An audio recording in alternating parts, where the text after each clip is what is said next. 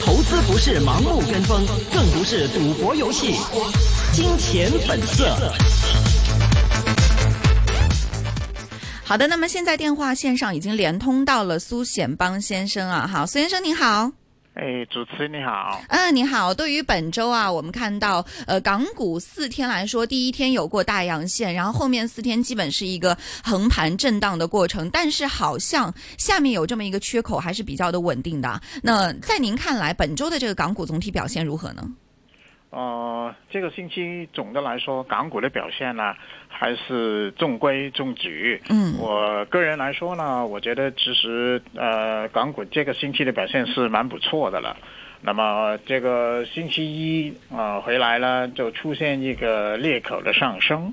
那么这个裂口的上升呢之后，在那个两万六千点这个关口啦，那个支持力也是挺强的。虽然呃我们在 intraday 就是当天里面可能有短暂的时候呢，呃稍微跌破了两万六，嗯。但是始终呢，简单的说还是能够失而复得，嗯。收复了两万六。之后呢，虽然啊、出现一个反弹，呃，但是没办法站稳于两万六千三百点之上。嗯。不过呢，看到今天呢那个港股的表现，权重股在那个腾讯啊、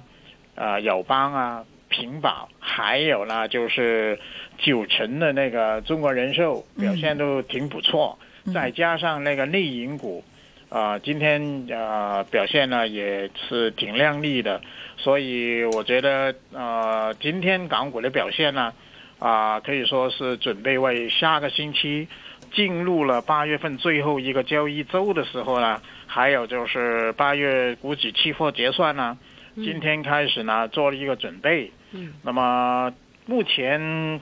我觉得困扰港股呃最大的两个不明朗的因素啊，嗯一个就是美联储嗯他们的那个对利率的那个取态是怎么样？嗯啊、因为刚刚呃，就是昨天早上，他们发布了那个上次会议的那个纪要、那个记录。嗯呃，对于呃七月份的那个减息啦，他们还是做了一些补充，就是说啊、这一次的减息不是展开呃将来的那个减息的周期的啊、开始，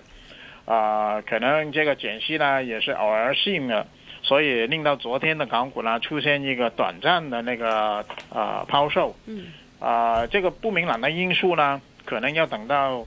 咱们今天晚上，就是明天凌晨的时候，美联储的主席鲍威尔在那个呃央行年会上面的发言，看看他会不会的口风啊，会稍微放格一点。那么我觉得呢，鲍威尔呢，他这一次的发言呢，应该可能是稍微中性一点。呃，为什么这样说呢？因为呃，特朗普总统也刚刚在这两天呢，还继续的发文，还继续的给啊、鲍威尔那个压力，就是说啊、始终觉得他们那对于那个减息呢不够狠，嗯啊、下手呢下得太温和，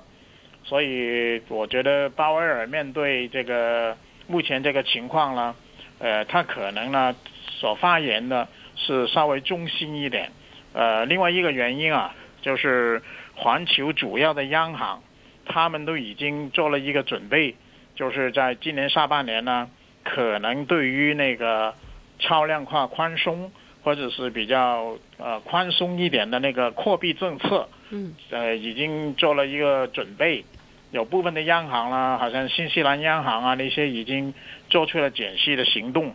所以我觉得在这个央行年会上面，鲍威尔他应该会也是利用这个机会呢，啊、对其他的那个中央银行的银行家发放美联储的那个立场，对于这个利率的走向呢，还是可能采取一个比较温和偏格的那个态度。第二个不明朗的因素啊，就是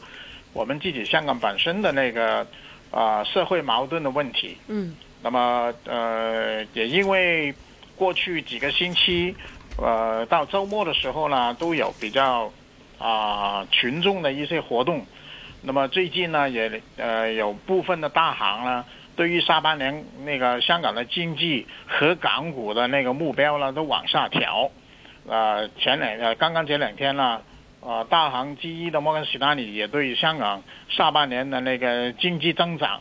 呃，以及港股啦，都做出一个比较悲观的那个修订。所以，呃，这个第二个不明朗的因素啊，这个也是困扰港股的那个短线的那个表现的。不过有一点呢，是稍微令到我觉得呃兴奋的，或者是稍微安心的，就是国内 A 股的那个表现呢，呃，总的来说比较香港港股的表现呢，最近这一个多两个星期呢，来的还稳，是来的还呃令人那个有信心。对，呃，下个星期。呃，我看 A 股要是没有太大的那个震荡的话，嗯，那么希望 A 股呢，啊，能够有一个稳重向好的表现，啊，帮助港股呢，呃，能够收复刚才说的那个两万六千三百多，啊，我们就说两万六千四百的那个呃三个顶的那个阻力吧。嗯，其实港股目前在两万六这个关口站得不错，